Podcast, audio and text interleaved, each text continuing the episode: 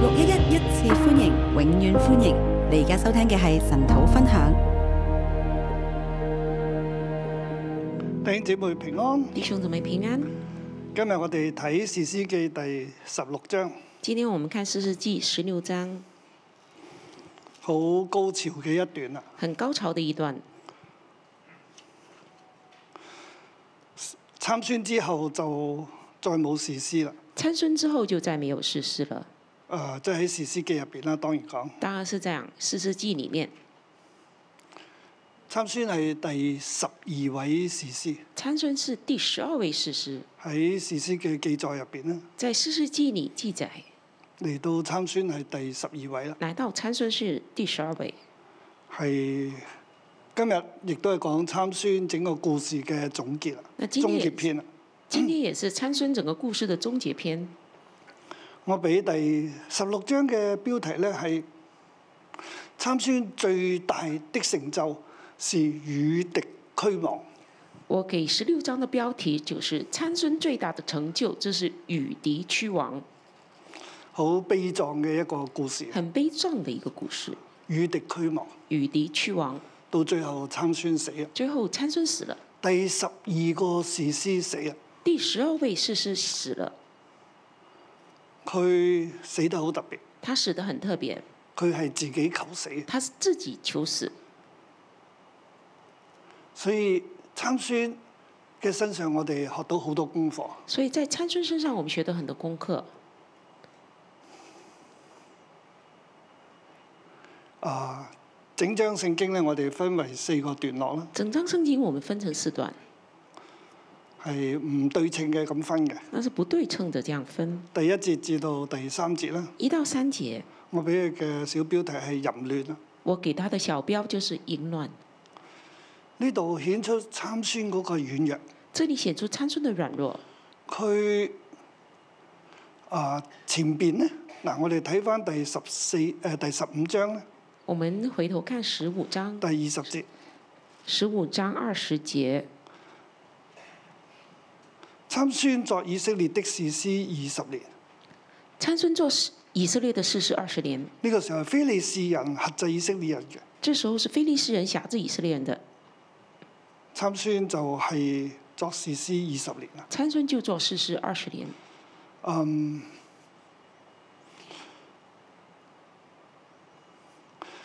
前邊呢，第十五章係講佢嗰個嘅，即係作士師嘅風格啊。前面十五章就講到他做士師的風格，佢係點樣喺呢二十年入邊做士他師？是怎樣在二十年裡面做事事的？啊，用狐狸啊、火啊、用狐狸用火，狐狸尾巴點咗火，用狐狸尾巴點着火，再用係再嚟咧就用驢嘅腮骨，再來就是用驢腮骨。係係啊，佢嘅爭戰咧係好特別嘅，他的征戰是很特別即的，係唔係唔同一般常人。就跟一般常人不一樣。即係，但係嗰個咧，其實就係第十五章講咗佢整個作士師嘅 style。那十五章就講到他做士師的佢風係格，咁樣做士師他是嘅。這樣做士嗱，師咁的。在前邊咧，那在前啊面點誒第十四章咧，十四章就係講到佢嘅婚禮係佢嘅婚姻係變壞咗啦。講到他婚姻變壞了，佢就啊，佢外父咧將佢嘅老婆俾咗別人啦。他岳父把他的妻子給點解會別變人，壞咧？因為佢起咗個謎語啊嘛。為什麼會變壞呢？因為他給了一個謎語。佢個謎語又因為佢嘅太太如泄密嘅緣故啊，那因為太太泄密的緣故所，以就俾非利士人猜到啦。那谜語就讓非利士人猜咁到佢就好了，嬲，就走咗去那啦。他就很生氣，佢就一走跑咗了。去，佢嘅太太，佢外父就將佢太太俾咗人啦。他跑了之後，岳父就把他太太給人啊咁了。但係佢又念念不忘佢妻子喎，他念念不忘他的妻子，所以走咗之後咧，又翻翻去喎。跑了之後又回來了，咁我又發覺佢太太已經俾咗別人咧，又發現太太已經給了別人，佢就大開殺戒啦。他就大開殺戒佢。話：我有機會係攻擊非利士人啦。啊他說：我有機會攻擊非利士人，佢係咁樣樣咧去啊、拯救以色列。他是這樣來拯救以色列的。當然佢去到見到外邦嘅女子，佢就喜歡啦。当然，他去看到外邦的女子，他就喜欢。啊、但係咧，嗱，我哋要睇下咧，佢即係呢個係佢嘅軟弱嚟。但是我们要看，这是他的软弱。佢自出生嘅時候咧，就係、神讓佢出世嘅，他出生的时候是神让他出生的，就係、前面第十三章所講啊。就前面十三章讲的，神要使用一個士師拯救以色列人神要使脱離用非利士人嘅手。神要使用一个士师拯救以色列人脱离非利士人的手。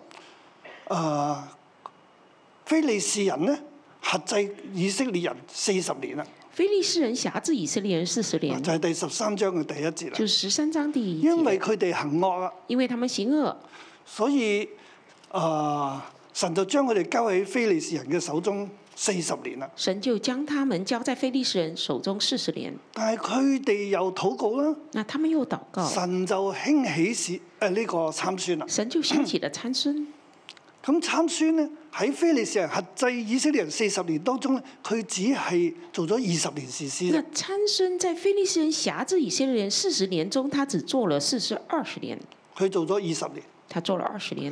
咁一陣我哋會翻翻呢個點度。那等一下我们回来这一點，係即係參孫佢一出生嘅時候，神就已經同佢講：你要做拿細耳人。参孙一出生的时候，神就跟他说：“你要做拿西尔人。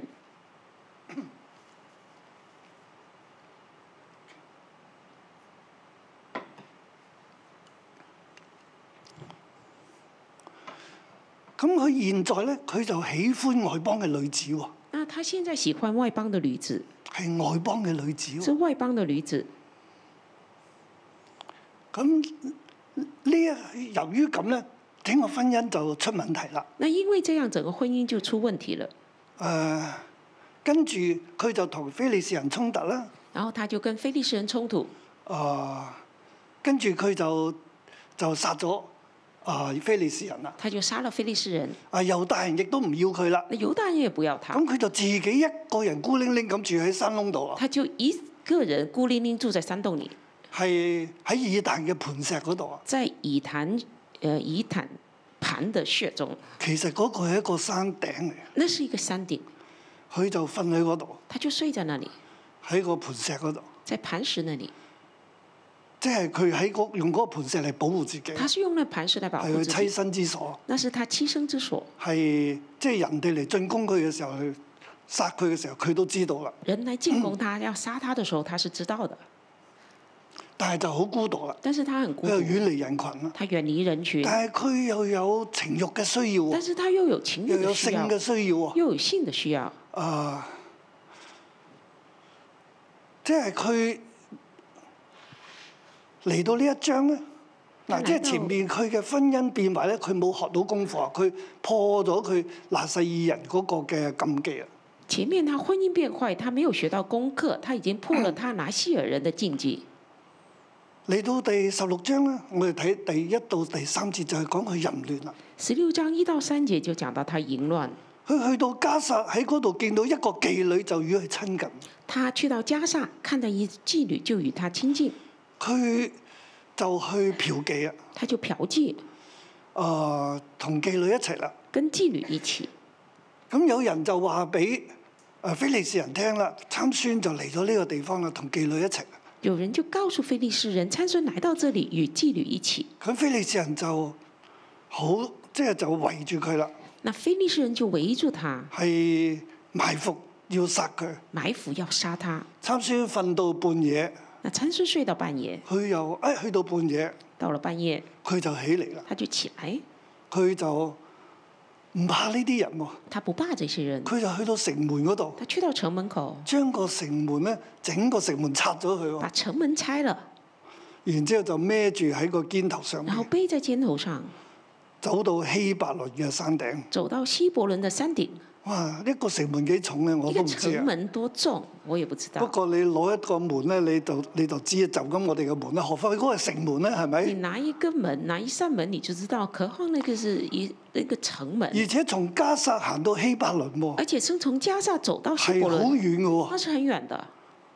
即係嗱，呢度究竟要講咩呢？嗯那这里到底想講什麼呢？參孫佢係有問題，參孫他是有問題的，佢淫亂啦，他淫亂，但係佢又得着仇敵嘅城城門喎，但是他卻得着仇敵的城門，即係佢嘅武力咧係勝過仇敵喎，就是他的武力是勝即過係仇佢能敵，夠佢能夠克制佢嘅敵人。他能克制他的敵呢人。度喺我哋睇到參孫嘅淫亂，那這裡我們看見參孫的淫亂，佢係好軟弱嘅，他是很軟弱的，但係咧佢嘅能力係能夠克制仇敵嘅城門。但是他的能力卻能克制仇敵的城門。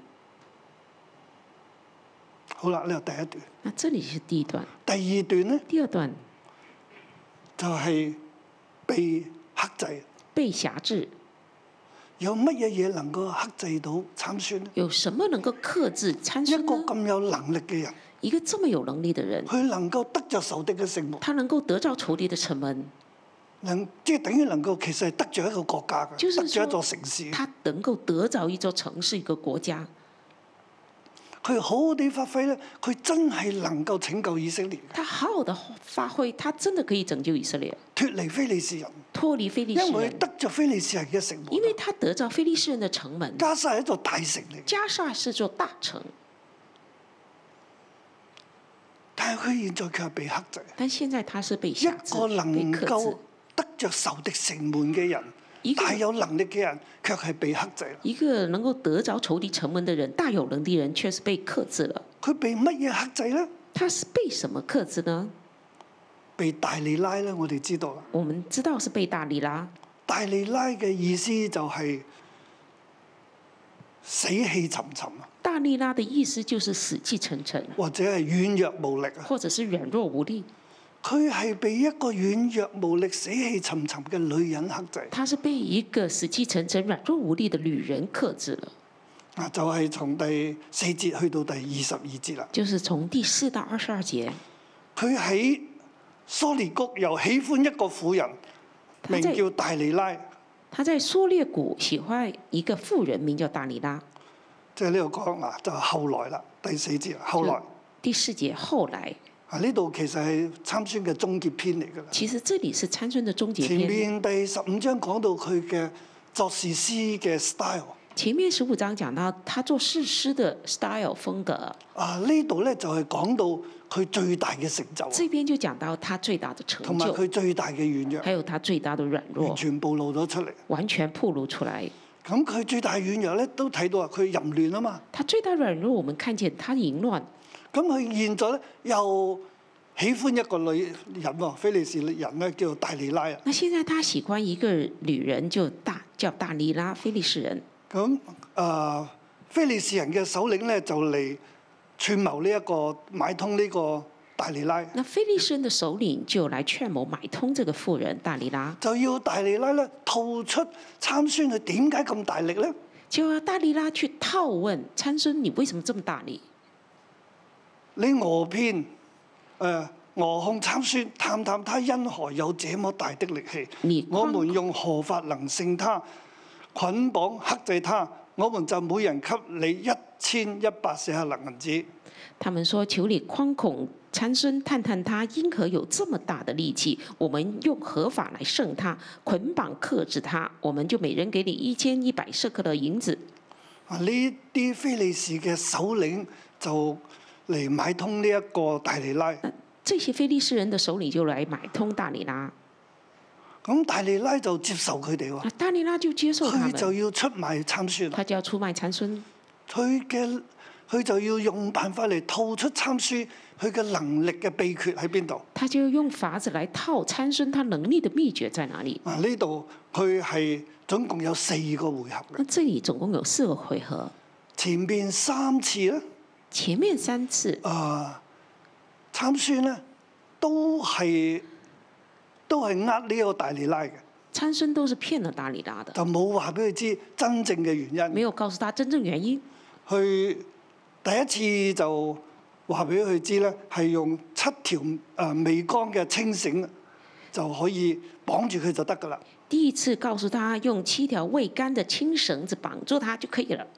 嗱呢個時候咧，非利士人其實已已經預先埋伏喺大利拉個房，其实这时候非利士人已经预先埋伏在大利拉的房子，喺佢嘅內室入邊添。在富人的内室里。其實你有冇睇到啦？嗱，參孫咧喺嗰個地方同呢個大利拉喺度淫亂嘅時候，你看到就是参孙在那个地方跟大利拉淫乱的时嗰候，啲嘅人咧就喺附近啊，那些埋人伏就啊。在附近埋伏着。參孫好似好習慣呢啲咁喎，参孙好像很习惯这样，佢就算知道佢都唔怕嘅喎。他知道他也不怕。就係正如佢喺加撒嘅時候，係咪？就正如他在加沙的时候佢，親近妓女，哇！非利士人氹氹咁圍住佢，佢驚都唔驚。他亲近这妓女，这非利士人团团的围住他，他也不怕。佢只係顧住佢嘅情慾嘅需要喎，他只顾着他情欲的佢需哎毫要，無恐懼他喎。毫无恐惧。嗱，佢係咁嘅心態喎，他是这样的到心現在态，都係㗎。到現在還大是。利拉嘅房內，甚至內室入邊都有非利士人大利拉的房中，就是他内室里面都有非埋伏利士要人，攞佢命嘅，啊就埋伏要取他但係性佢驚都命，唔驚，但是他一点都不怕，因為佢嘅能力足以得着仇敵嘅城門啊！因为他的能力足以得到仇敌的城门，佢驚都唔驚，他一点都不怕。所以當啊、呃大利拉話參孫啊，非利士人嚟捉你啦，那大利拉说：“参孙啊，非利士人来哪里了參孫就將繩嘅一掙就斷晒。？”参孙将绳子一挣就断了，並且咧，你會唔會睇到佢根本咧係由得綁住嘅，由由得人綁住佢喎。他根本就是随意让人绑的。即係呢個婦人咧就用繩咁綁住佢啦。这妇人就用绳子这样绑起来，咁但係咧，佢驚都唔驚他喎。一点也不怕。佢知道呢個婦人真係想知道佢嘅佢嘅 能力從邊度嚟。他知道这妇人真的想知道他的能力从哪里来。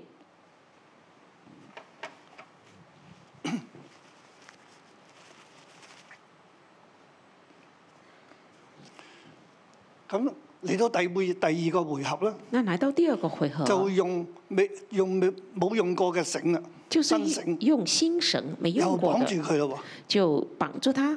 我相信嗰啲嘅非利士人繼續都嚟喺度嘅，我相信那非利士人继续还在那里，但係咧，誒、參孫一掙扎又斷咗啦。但是参孙一挣又然之後断嚟了。到第第三個回合啊，啊然后来到第三第个十回三合，到到第十四節啦。十三到十四嗱，呢节，度就有一啲嘅問題啦。这里就有一点問題了。大利拉對參孫說：你到如今還是欺哄我，向我説謊言，求你告訴我，當用何法捆綁你？大利拉对参嗯孙说：“你到如今还是欺恐我，向我说谎言，求你告诉我，当用何法捆绑你參孫回答說：你又將我頭上的七條髮髻與緯線同織就可以了。？”参孙回答说：“你若将我头上的七条发绺与纬线同织就可以了。”參孫一路都唔講佢嘅頭髮嘅，参孙一直都没有提他的头但发，係嚟到呢一個回合咧。但来到这个回合，嗱，呢個大利拉咧係咁熬佢啊，熬佢啊，这个大力他用我拉不断的、不断的摇他、哄他，佢話他就会你动了。我都有七條髮髻。他说：“我有七条发绺。佢提到佢嘅頭”髮，他佢提到他的头发，話呢啲頭髮咧，啊、你用緯線咧同佢同織啦，你说用纬线把跟我的头发同织，即係用一啲嘅繩咧，就用一些绳子即，係穿過去啲呢七條髮髻，好似織布咁樣織住。好像织布这样来织那个我的发绺。於是大利拉咧就將佢嘅髮髻與緯線咧同織啊，所以大力拉就将他的发绺与纬线同织，然之後用橛子咧釘喺地下啦。然后用橛子钉住，钉在地上。參孫啊，非利士人嚟捉你啦！他就说：“参孙啊，非利士人来哪里了參孫從睡中醒來咧，就將嗰啲嘢掹咗佢。？”参孙就从睡中醒来，将机上的橛子、橛子一气拔出来。佢已大利拉咧一路咧就問佢當用何法，大利拉一直捆问他绑你：“当用合法捆绑你？當用何法捆綁当你，用合法捆绑你？當用何法捆当綁你。用合法捆绑你三次之後，佢嘅秘密咧就漏咗少少出嚟。？”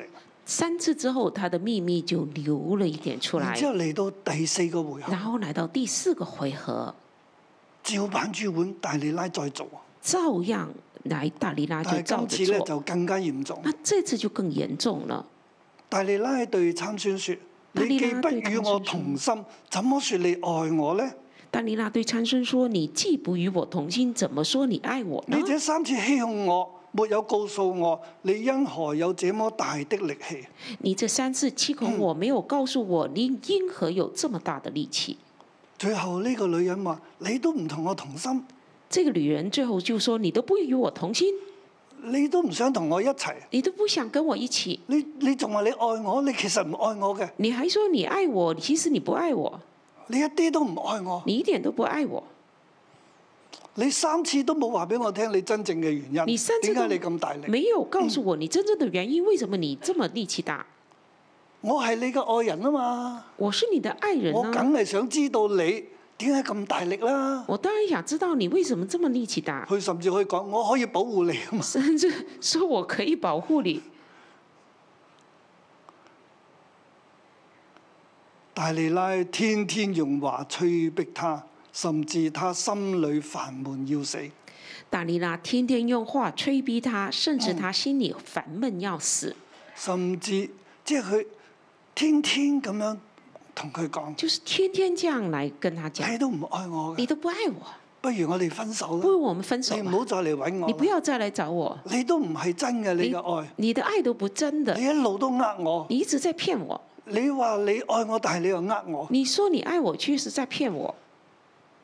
算啦，算啦，算啦，算了算了，甚至拒絕佢啦，係咪？甚至可能拒绝他，拒絕同佢親近啦。拒绝跟他亲近。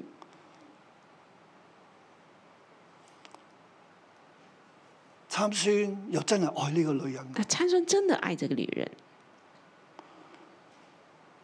天呢、個女人天天用話逼佢，这个女人天天用话逼他，佢就心裏煩到要死啊！他心里烦到要死。其實死亡嘅靈已經入咗佢嗰度。其实死亡的灵已经进去。嗱，呢個女人個名叫做大利拉，这女人的名字叫大力拉，死氣沉沉死气沉沉。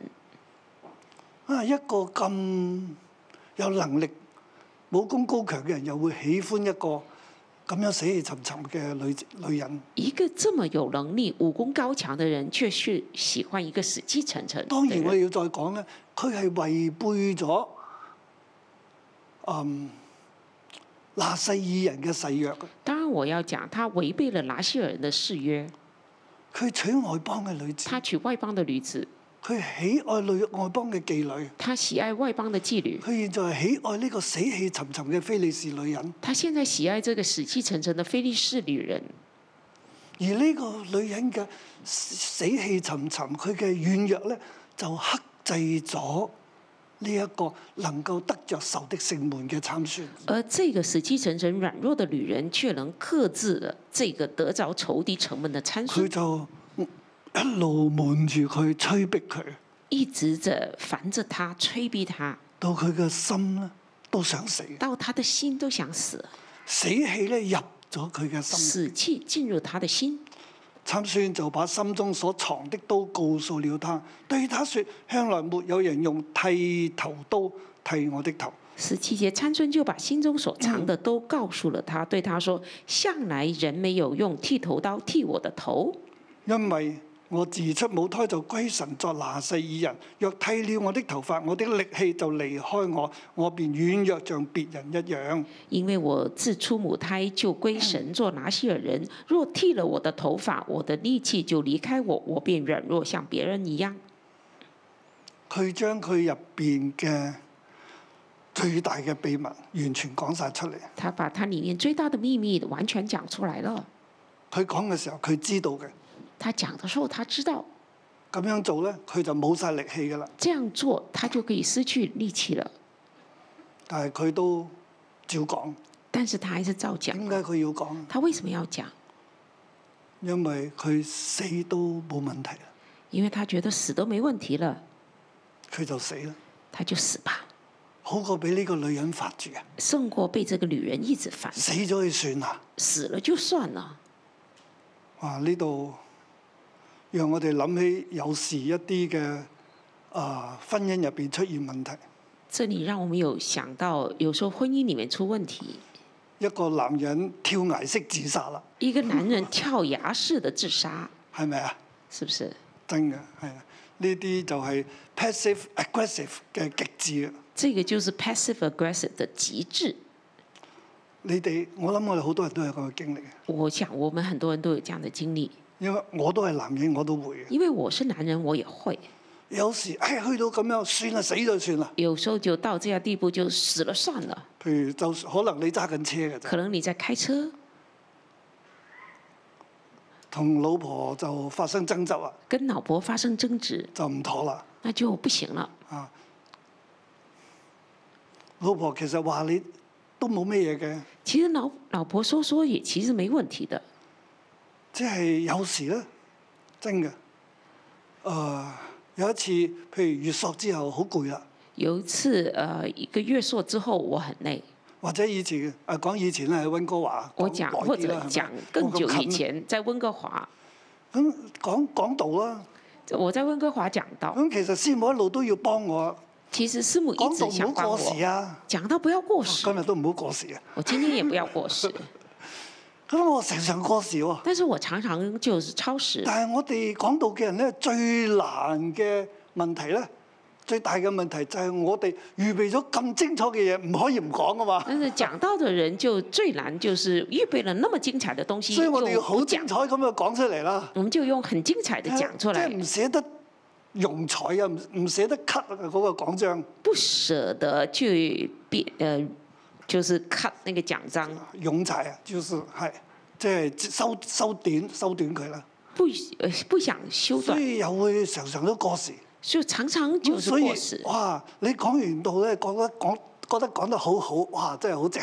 你讲完道就觉得自己讲的很厲害，咁你真係期待老婆讚你幾句啦，嗯，期係待咪？老婆称赞你但係一几句，上車咧，但一上车呢， 就話你扣分， 講得就唔说好，扣分， 一個時你一過時就是不好，一個時就唔好噶啦。一過時就是不好，哇！咁啊，咁啊嘈啊，那就吵起来咁了，啊好好好嬲好興。那就很生氣了。咁你有時你揸住部車喺度然后哦有嗯嘈啊，时候你開着車，然後就在吵，有時想一頭就撞埋佢個有時候樹就想一頭就 撞起，啊，呢啲就係男人嘅跳崖式這。個就是男人的跳崖式。啊即係做做妻子嘅，啊你你都要知道嗱，你嘅老公幾時會跳崖啊？做妻子的要知道你老公什麼時候會跳崖，去到嗰度咧，就就好收啦你。 那到一個地方就收了，好見要好就收收啊斂一下，見好就收。翻去屋企再講啦。回到家里再講。咁男人亦都知道你，後尾我都學習啊！我咁要跳崖嘅時候咧，那男人也要學，後來我也學了，就是要跳崖的時頂唔候順，嘅時候咧，就是真的頂哦我不就住了，舉手啦，我就要舉手，老婆，我我頂唔說順啦老，婆你幫助我啦，我頂不住了，我 哦你要幫跳助崖我，啦，你幫我。我要跳崖了，你幫助我，即係我哋慢慢就行過嚟，到依家我就好少跳崖㗎啦，慢慢就走過來。我現在很少這樣跳崖了，啊已經勝過咗好多已年。經勝過了很多年了。但係我我感謝神啦。那我感謝神。嗱，咁你睇到參孫呢個時候，佢死就算啦，那你看這裡看到參孫，他說死佢了就就算了，乜嘢都講晒出他嚟，什麼都講出來了。所以大利拉就同菲利士人講：啊，就咁就得㗎啦。那大利拉就跟非利士人說：“這樣可以了。嗱，大利拉咧就使參孫枕喺佢嘅室嗰度瞓覺，就叫一個人嚟剃佢頭上嘅七條髮髻。”那大利拉就叫參孫躺在他的枕在他的膝上睡覺，叫一個人來剃剃呢剃度除他又頭好上奇七怪條髮綸。那這又很奇怪，點解參孫可以瞓喺個女人嘅室上邊，然之後人剃佢嘅頭髮佢都唔知咧？為什麼參孫可以睡在這個女人的膝上，然後有人剃他頭髮，他都不知道呢？一定係佢太放心啦，那一定是他太放心了，或者太滿足啦，或者是太滿足了，一啲防衞都冇啊！一點防衛都沒有。終於耶和華就離開佢，於是耶和華就離開他，佢嘅力氣都離開他佢。的力氣離開他，但係耶和華離開咗參孫，參孫都唔知道。但耶和華離開了參孫，參孫都不知道。佢被呢一個死氣咧所奪去，啊他被死气夺去了，佢被捉住，啊他被抓住，佢被挖咗眼睛，他被挽了眼被睛，帶到大菌廟，被带到大衮庙，喺嗰個地方咧被人玩啦，就在那边被戏弄，同埋被折磨啦，然後被喺折監裏磨推磨啊。在监牢里面推磨。但係喺呢個過程入邊，佢頭髮慢慢又生翻嚟。这时候他頭髮慢慢長起來了，非利士人又唔知道，又非利冇再士剃佢嘅啊人頭。又沒不知道沒有再剃他的頭。咁當有一次佢去到大菌廟當中，但有一次他在大衮廟里面，佢被帶出嚟玩啦。他被帶出來戲耍。哇！平台上面即係房頂上有三千個男女，那平台上、房頂上有三千房男女頂，都三千男女啊。房頂上有三千男女，房內咧，房內呢當然可能過萬人啦，可能過萬人，更多人。啊更多的人。因為你房頂上邊你都要睇到噶嘛，房頂上你要看見呢、所以哇嗰、個入邊咧應該更多人。裡面就應該更多人。咁參孫佢就決定死，啊那參孫就決定要死，佢就同帶佢嘅童子咁講：他就跟那個帶着他的你童子我好說攰啊！：我很累，啊！我推磨好攰，我我需要推靠我一很靠。累，我需要靠一靠。你帶我到房呢間個廟入邊咧，主要嘅支柱嗰兩條支柱嗰度，你帶我到房子那個主要的支柱那裡，托住房子嘅柱子，拖住房子的支柱，我要靠一靠。我要靠一靠。佢去到嗰個地方，那他就到那個地方。喺呢喺呢度咧，我哋嗯，我係講到二十三節開始啦，這裡我是講二十三節開去始到三十節啦，第三段啦。到三十節，這是第三段。小標係同死啊！小標就是捅死，佢話我要靠一靠喺嗰個地他方。說我要靠靠那個地方。佢去到摸到呢兩條柱，他去摸到這兩條柱子，佢亦都知道佢頭髮慢慢生他翻。也知道他頭髮慢慢長起來了。喺呢個時候，我哋見到一個咧最自由嘅參孫，這個時候，我們看到一個最自由的參孫，最謙卑嘅參孫。最謙卑的參孫。由細到大，佢都唔聽佢父母話，從小到大，他都不聽他父母亦話，都唔尊重神。也不尊重神。神同佢所講嘅嘢，佢完全唔聽，神跟他講的，他完全不聽，以至搞到今日。以致弄到今天講。但係喺呢個時候啊，但在這個時候，佢謙卑落嚟。他謙卑下來，參孫求告耶和華說：參孫求告耶和華說嗱，佢點樣求告呢？那他怎麼求告呢？嗱，你睇翻前面嗰章啊。你看前面那一章，十五章嘅第十八節啊，參孫甚覺口渴，就求告耶和華說：你既藉住僕人的手施行這麼大的拯救，豈可任我渴死落在未受割禮的人手中呢？十五章十八節，參孫甚覺口渴，就求告耶和華說：“你既借僕人的手施行這麼大的拯救，岂可任我何死落在未受割禮的人手中呢佢對神只係稱呼你啫，？”他對神的稱呼就是你，但係呢度咧，但在這佢裡，求告耶和華，他求告耶和華說主耶和華，：“主耶和華啊，求你顧念我，求你顧念我，神啊，求你賜我這一次的力量。神啊，求你賜我這一次的力量。當然佢就係要報佢嘅私仇啊，”當然，他要報他的私仇，但係佢謙卑落嚟但是他謙卑下來，去求神，他求神，稱耶和華為主耶和華。他稱耶和華為主耶和又華，稱耶和華為神，又稱耶和華為神，求神俾佢力量。求神給他力以量。前佢都唔求呢啲，以前他不求這個的，於是佢就托住兩個蟲柱咧，往前一挨咧，於是他抱着兩根柱子往前一靠，斷咗啦兩條柱，兩條柱子就斷了，房就冧落嚟。房子就倒塌了。我哋睇下最重要一句話，我們看最重要最重要一句話：參孫説咧：我情願與非利士人同死，就盡力屈身，防止倒塌，壓住非首領和房內的眾人。這樣參孫死時所殺的人，比活着所殺的還多。最重要一句就是三十节，我情愿与非利士人同死，就尽力屈身，防止倒塌，压住首领和房内的众人。这样参孙死时所杀的人，比活着所杀的还多。佢一生最大嘅成就啊，他一生最大的成就喺呢個地方。就是这个地方。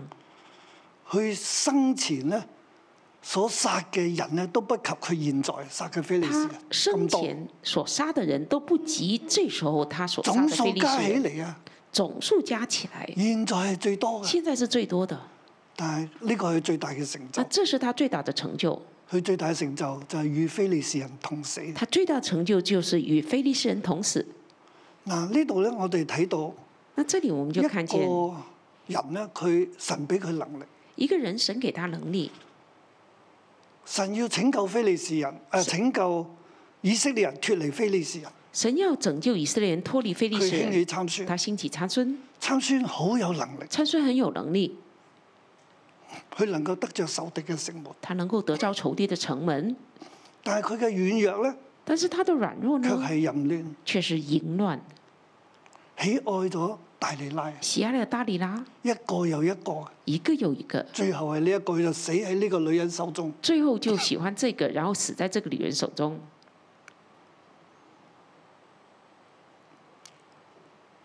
佢嘅問題喺邊度咧？那他问题點是解什會么？咁淫亂咧？为什么这么淫乱？其實神已經老早同佢講咗啦，其实神已经很早就跟他你要讲，做拿四你二人。要做拿西尔人。其實神就知道佢嘅軟弱，其实神知道他的软弱，神就已經叫佢你要作拿細耳人，神已经告诉他要做拿你西要尔人，完全歸我，分別為聖你。要完全归我分分别但係为佢圣。冇啊，但是他没有，佢又唔聽佢父母嘅他又話，不听父母的佢亦都话，唔顧及佢嘅父他也母，不顾及他的父母，佢就自己一個人他就自己一个人想點就點。想怎么样就怎嗱，么呢個样。係佢嘅問題。那这个是他的问题，到最後，佢卻係死喺呢個女人身上。到最后他手就中死在这个女人的手中。佢好有能力，他很有能力，但係佢勝唔過佢自己嘅軟弱。但是他胜不过自己的软弱。弟兄姊妹，我哋神都要用你嘅，弟兄姊妹，神也要你好用你，有能力嘅，你很有能力，但係我哋要勝過我哋自己嘅但軟是弱。我们要胜过自己的软弱。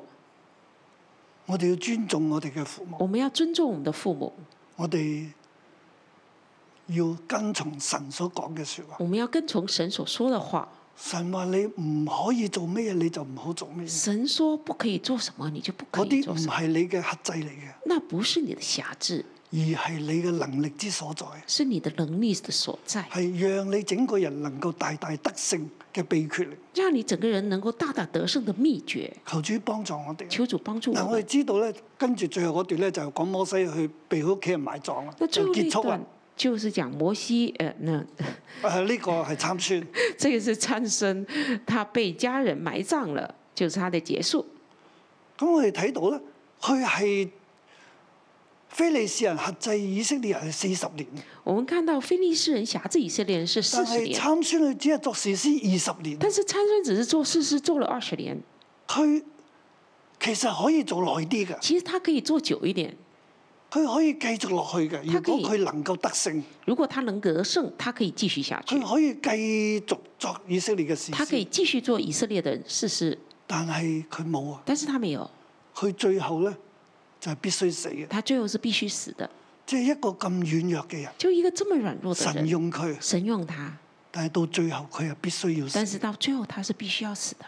啊，呢樣讓我哋好多嘅思想，這個讓我們很多的思想，神要用我哋，神要用我們，我哋點樣俾神大用，我們怎麼樣讓神大用而呢？繼續嘅存活咧？可以繼續存活呢嗱，？最啊後神嘅心意一定會成就啊最後嘅，神的心意一定會成就，所以神可以用參孫所以神可以用參拯救孫以色列人，神嘅心意會成就。拯救以色列人，神的心意會成就但。係被神用嘅參孫呢，但是被神用的參孫佢係一生孤獨，卻是一生孤最終獨，死亡。最終是死亡。咁樣嘅死法這樣的死法，係好可惜嘅。那是很可惜的。求主幫助我哋，求主幫助我們，我哋都要得勝，我係們也咪要？得勝。Amen。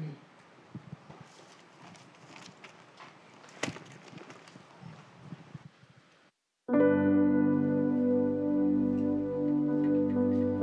弟兄姊妹，我哋一同嘅站立，我哋一齊咧去到尊榮我哋嘅神，我哋同我哋神去講，主我哋跟隨你，主啊將我哋生命單單去獻俾你，主我哋願意降服喺你嘅面前，主啊讓你嘅心意成就喺我哋生命嘅當中，主我哋讚美高榮俾你，哈利路亞。我能去哪？就那里是安坐前，我想赋予你施加的恩典，何等的爱，你大能手扶持我，太柔美，何等柔美，我能去哪？主那里是恩座前，我想赋予你施加的恩典，何等的爱，你大能手扶持我，太柔美，何等柔美。我愿降服，高举你名，耶稣，你的荣耀我所有和我生命，我属你，永远属你，我愿降服。我愿降服，高举你名，耶稣，你的荣耀我所有，和我生命，我属你，永远属你，荣耀的君王，荣耀君王。你的变相能医治，你儿子彰显恩典真实，何等的爱，带我进入你恩赐，真美好，何等美好，我愿相逢。我愿降服，高举你名，耶稣，你的荣耀我所有，和我生命，我属你，永远属你，我愿降服，我愿降服。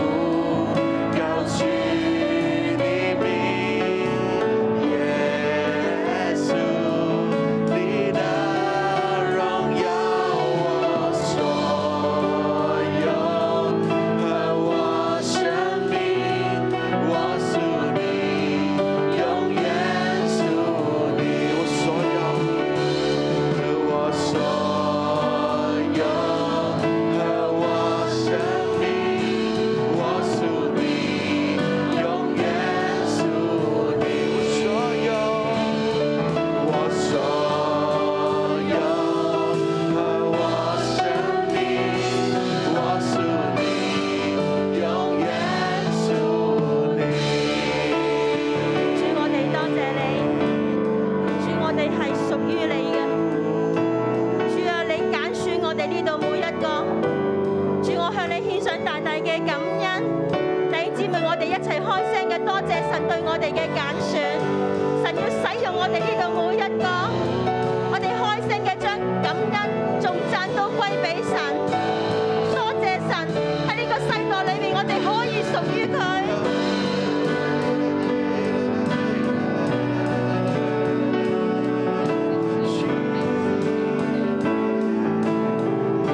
主，我哋多謝你，多謝你使用我哋。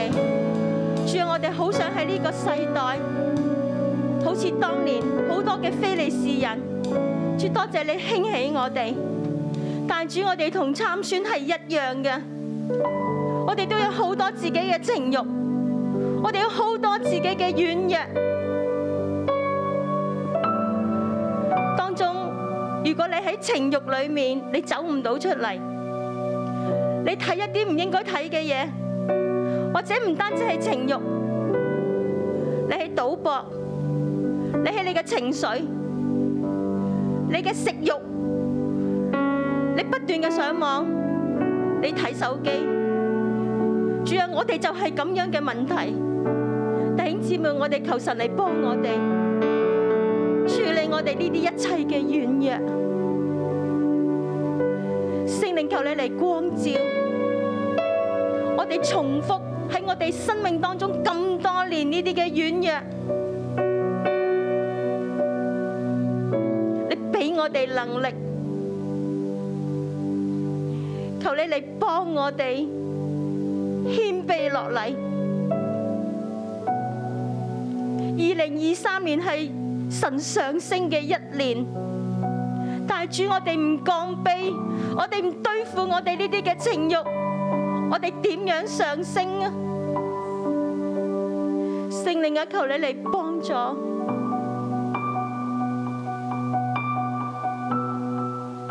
我哋安靜喺神嘅面前。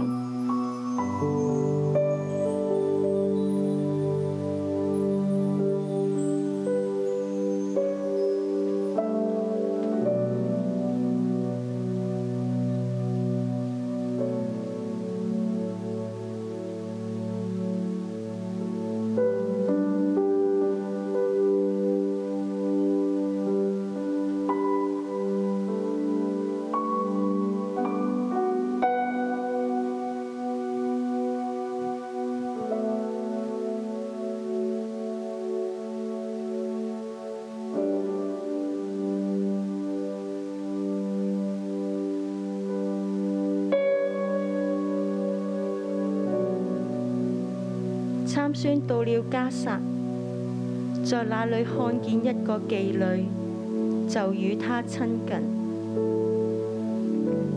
主啊，我哋去到你嘅面前，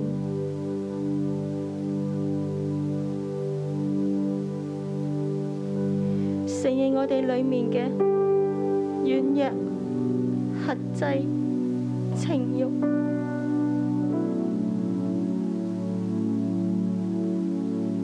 主，我哋去到手機嘅面前，就與佢親近，見到別人做一啲事情唔順我哋嘅心，我哋就同情慾，我哋同情緒親近。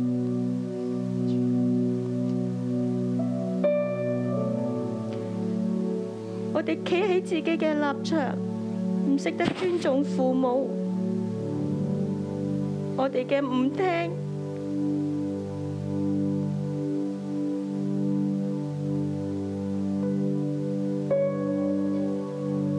甚至喺夫妻相處嘅時候，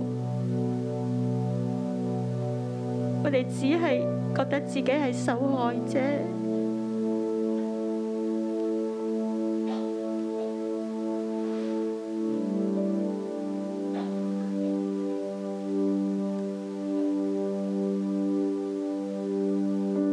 見到一啲好食嘅食物，我哋就忍不住食完再食，食完再食。主，我哋都喺呢啲情慾裏面，我哋走唔到出嚟。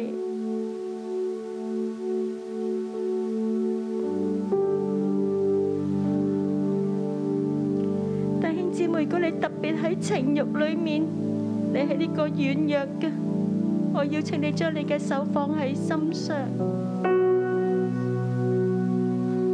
所有呢啲嘅情欲都沖昏你，呢啲嘅慾望都影響我哋同神親近嘅時間。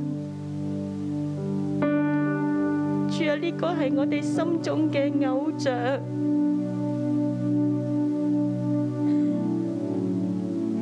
主啊，呢個係我哋心中嘅偶像，跟咗我哋好多年啦。參孫因為情慾同一個死氣沉沉嘅人一齊，主啊，同樣我哋一樣都死氣沉沉而毫不自覺。主啊，赦免我哋，主耶穌，我哋嚟到你面前，承認我哋係軟弱嘅，好似參孫一樣，佢外表好睇嚟好剛強，但係裏邊係軟弱。我哋要放縱我哋嘅情慾，我哋冇辦法去真係跟從你，我哋要跟從我哋情慾發動。我哋喜歡一啲你唔喜悅嘅，我哋睇一啲你唔喜悅嘅東西，我走一啲神啊你唔願意走嘅道路。唔願嘅我哋行埋去嘅地方。主啊，我哋喺你面前承認我哋嘅軟弱。弟兄姊妹，我哋將我哋軟弱去交俾神，我哋一同嘅開聲嘅禱告，將你生命裏邊一切嘅軟弱冇辦法勒住嘅，我哋開聲交俾神，開聲交俾神。神今日幫助我哋釋放我哋，好似釋放參孫一樣。神，你再一次嘅聽我哋嘅禱告，再一次聽我哋嘅禱告。主喺我哋面前，嚟到你面前，我哋承認我哋軟弱，我哋唔單止係情慾發動，我哋仲會容許我哋嘅情緒發動，我哋會去講一啲説話傷害別人，我哋好似覺得係大條道理嘅，係你錯喺錯先，我香我先要講呢啲説話，甚至對你去偶去指罵。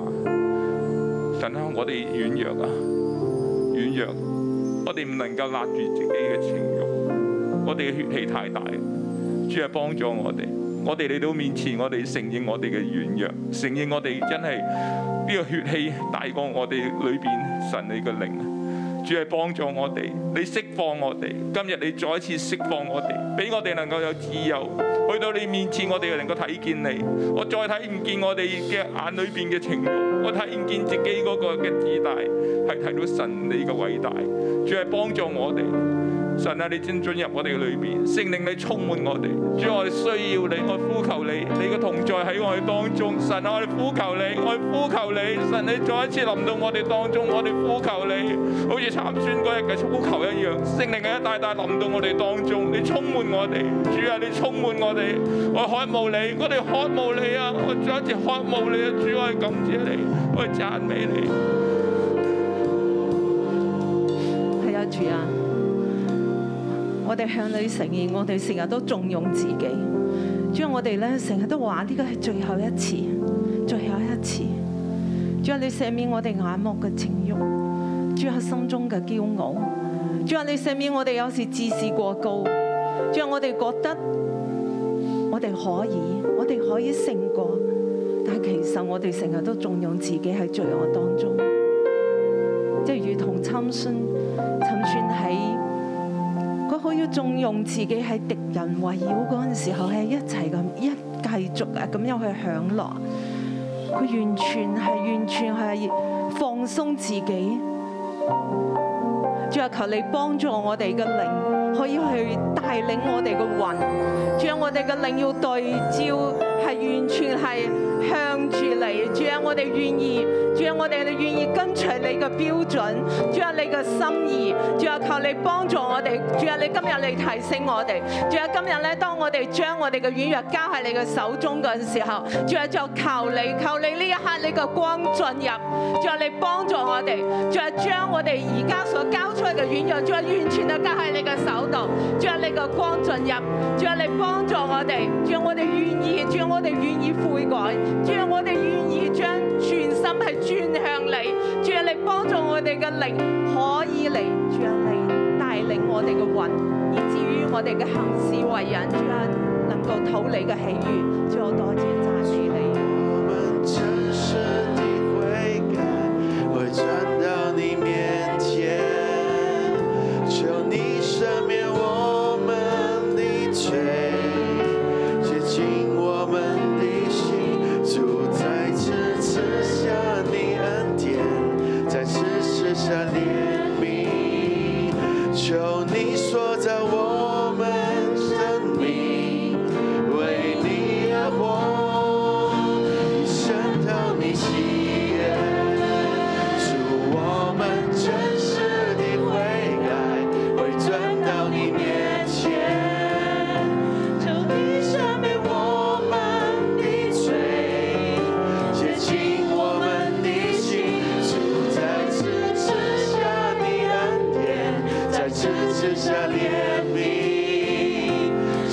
我的生命为你而活，一生讨你喜悦。祝我们真实的悔改，会转到你面前。求你赦免我们的罪，洁净我们的心。主再次赐下你恩典，再次赐下怜悯。求你塑造我们生命，为你而活，一生讨你喜悦。主啊，我哋谦卑喺你嘅面前。主耶和華，求你顧念我。神啊，求你賜我呢一次嘅力量，勝過呢一切嘅軟弱。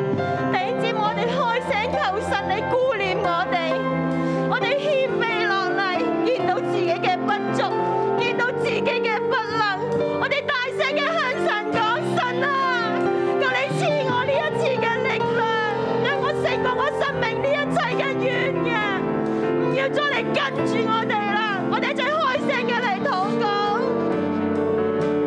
主耶和華，求你顧念啊！神啊，求你賜我哋呢次嘅力量，叫一切嘅情慾、一切嘅情緒、一切嘅隱癖都要從我哋弟兄姊妹身上傳染嘅離開。神啊，俾我哋謙卑落嚟，見到我哋嘅不能，主啊，唯有你可以。親愛嘅聖靈啊，我哋開聲嚟呼求你。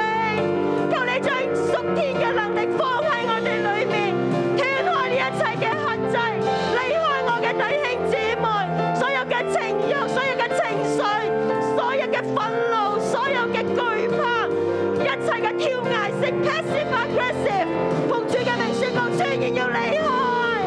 主啊，我哋全然嘅嚟呼求你。弟兄姊妹，感謝神，神俾參孫俾我哋知道，佢嘅生命係一個唔聽嘅人。我哋今日再一次去到神面前去做一個立志，我哋願意聽，參孫唔願意聽，以致佢走錯路。今日我哋一同嘅去神面前去立約，再一次嘅成為一個聽嘅人。你可以跟住我一句一句禱告，主耶穌，主耶穌，我嚟到你面前，我嚟到你面承前，認我嘅唔聽。承認我嘅唔聽，喺過往，喺過我往唔聽父母，我唔聽父母唔，聽配偶，唔聽配我偶，唔聽你。我唔聽你。但係今日我要改變，但係今日我再要改賜變，我一次力量去改變。再賜我一次力量去改變。我要聽我我嘅配偶、我要聽我嘅配我嘅偶，家人、我嘅家我人，嘅父母、我嘅父母，我哋嘅牧者、我哋嘅牧者，我哋嘅組長。我哋嘅組長。神，我要聽你嘅話，神，我要聽你嘅話，有一個聆聽嘅耳我朵。有一個聆聽嘅你耳朵，幫助我你幫助我成為一個謙卑嘅人、成為一個謙卑嘅人，懼怕神嘅人，懼怕神嘅人，願意去跟從你。願意去跟從你改變我生命，你改變行我喺生正確命嘅道路當中行。喺正確嘅道路再一次當中賜我哋力量，再一次賜我哋力量，改變我哋嘅軌跡，改變我哋嘅行喺信神嘅義路裏邊。行喺神嘅道路。主，我係感謝讚美你主，，我哋感謝聽我禱告，奉耶穌基督聽我哋名，禱告奉耶穌基督阿嘅名。咩？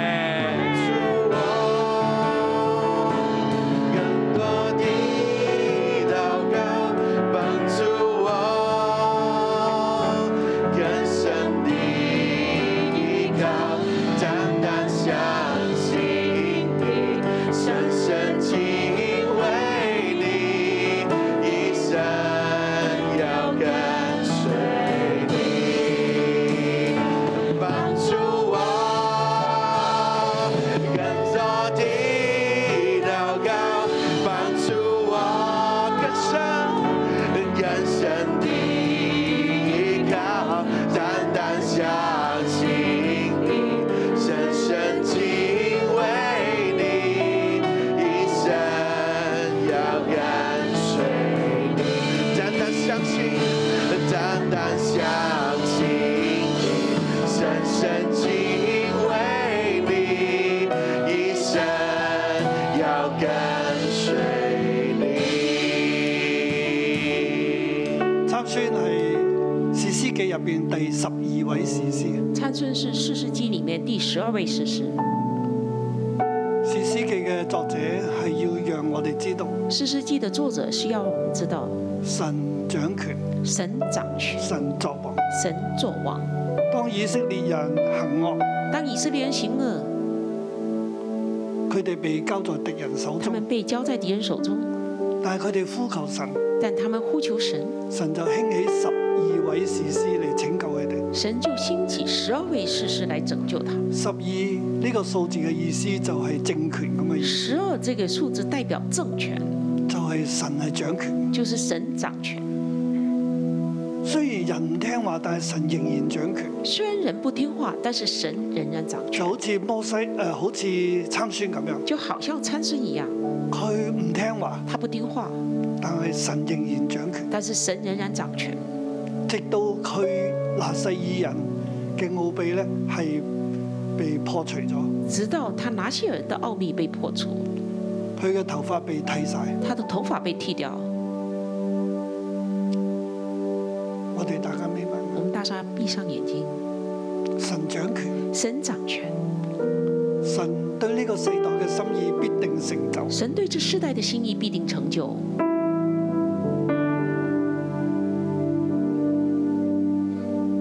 神作王，神作王，佢拯救嘅心意必定成就。他拯救的心意必定成就。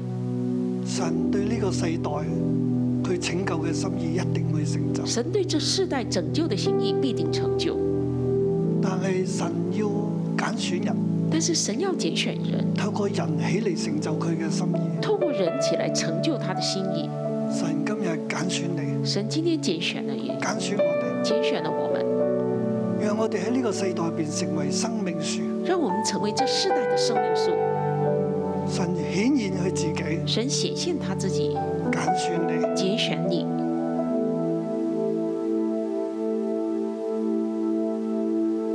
而當我哋軟弱，而当我们软弱，我哋卻要為自己嘅軟弱付代價。我们却要为自己的软弱付代价。但係神嘅心意仍然會成就。但是神的心意仍然会成就。聖靈，你進入我哋每個人入邊，圣灵，你进入到每每一个人里面，讓我哋每個人都能夠成就神嘅心意，让我们每个人都能成就神的心意，讓我哋每個人都能夠謙卑跟隨你，让我们每个人都可以谦卑跟随你，聽從你。听从你，好讓我哋一方面被你大大使好用，让我们一方面被你大大使用，另一方面我哋喺你入邊，我哋得着滿足，另一方面我们在你里面得着满足，而唔係喺世界喺情欲入邊得滿足而。不是在世界在情欲里面得满足。主啊，你叫我哋嘅日子長久，主，你叫我们的日子长久，俾我哋恩典。给我们恩典，主啊，我哋都願意被你使我用，们都愿意被你使用。但係求你俾我哋恩典勝過我哋嘅軟弱，但求你给我们恩典，胜过我们的软弱，我哋每個人自己嘅軟我们每个人自己的软弱，弱，每一方面嘅軟弱。每一方面的软弱。聖靈啊，你俾我哋恩典，圣灵，你给我们恩典吧幫，助我哋得勝，帮助我们得胜，讓我哋謙卑落嚟。让我们谦卑下来。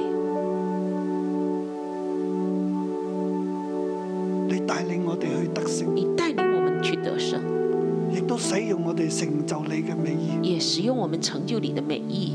耶和華上升，耶和华上升，我哋嘅生命亦都要上我们升。的生命也要上升。我哋要歌頌你，我们要歌颂你，我哋要起嚟祝福人。我们要起来祝福人。主啊，你帶領我哋直到今日，主，你带领我们直到求你今天繼。續拖大，求你继续拖大带，大使用我大大哋。使用我们，奉耶穌基督嘅名，奉耶穌基督的名。阿門。哈利路亞，願神祝福愿你，阿神祝福門。你。